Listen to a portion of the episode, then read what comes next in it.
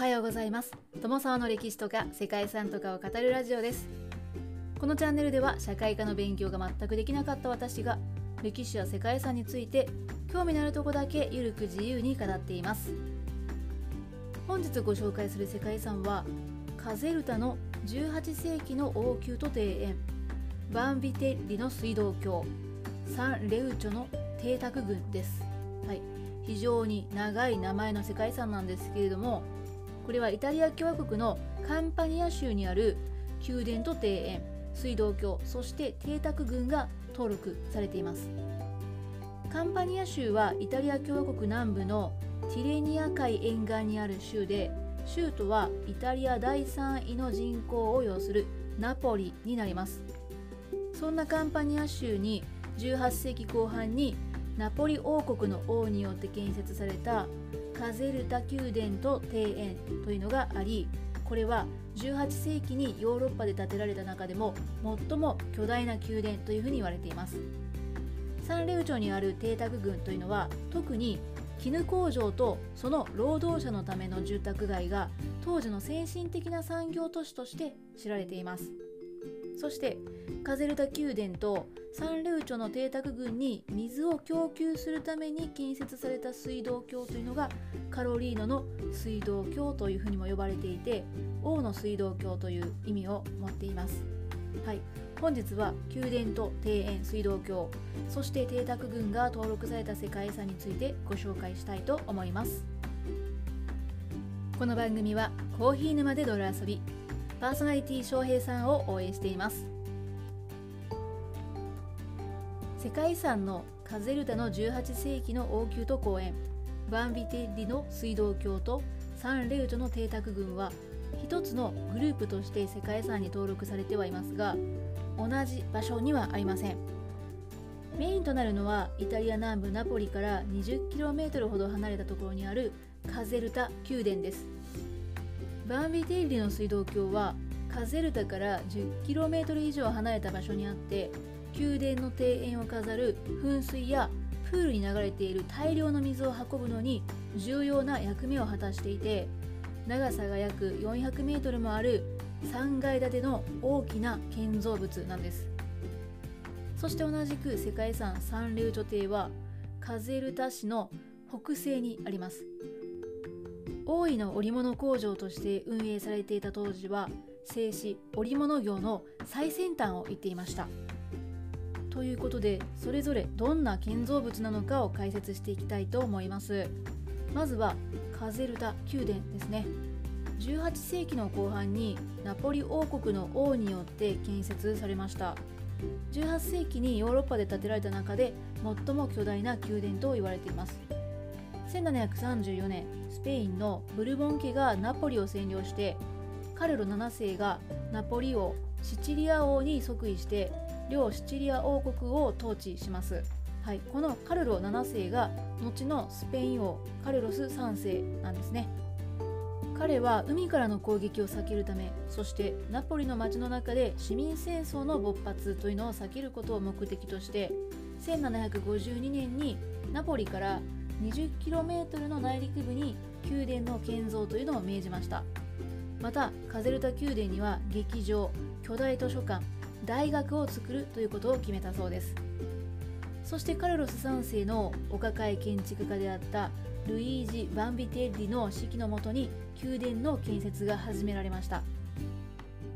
バンビテッリが政治的にも社会的にも宮殿の理想としていたのはベルサイユ宮殿だったそうですね。その規模も豪華さも1700年代に建てられた宮殿の中では最大となってカルロス3世はバンビテーリの作った宮殿の模型を見た時に胸から心臓を引き裂かれるような深い感動を覚えたというふうに伝わっています、はい、ですが結局カルロス3世は宮殿で寝泊まりするようなことがないまま1759年にスペインの王位についてこの宮殿の建設が終わったのは三男のフェルディナンド4世の代になってからだったそうです。1780年に一部が完成し王宮として機能し始めましたが建造が終了したのは1845年だったそうですね。その規模は建造面積4万8000平方メートル合計1200の部屋があるそうです。宮殿の内部には国政を行う庁舎が24礼拝堂や広間さらに図書館や王立劇場も作られていました。そのうち現在一般に公開されているのが36部屋だそうですね。そんなカゼルタ宮殿には大きな庭園もあります。120ヘクタールの庭園は中央をまっすぐに走る 3km の道そして滝さらにギリシャ神話の彫刻噴水群で構成されています。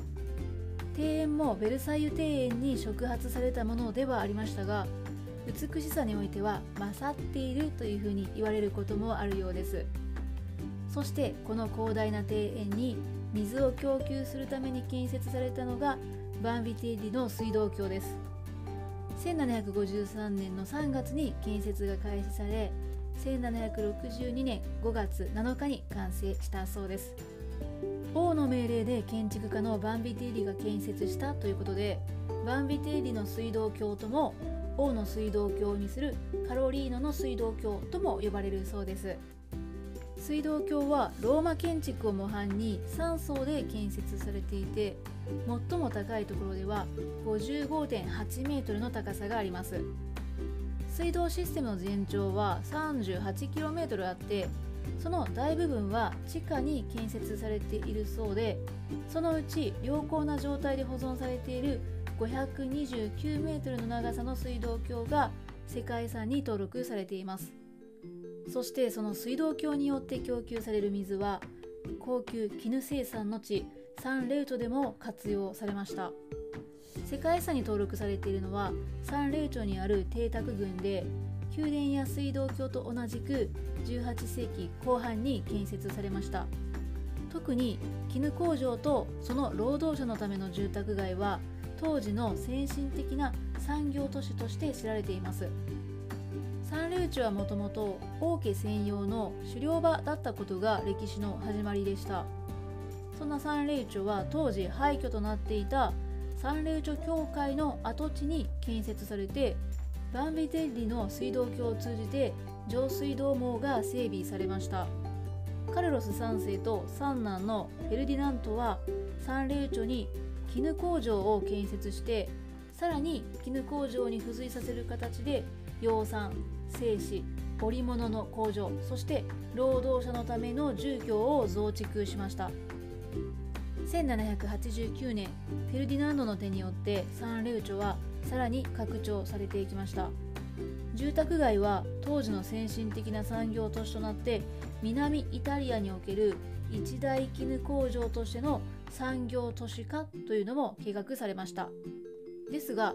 この計画はフランス革命軍の侵略によって立ち消えになってしまったそうですね。ということでそんな背景を持つ本日の世界遺産は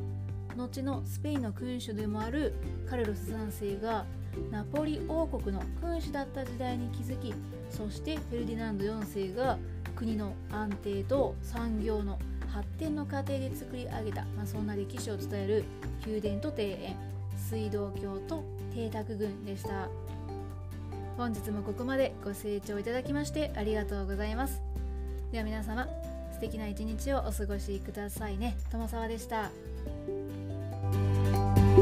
Bye.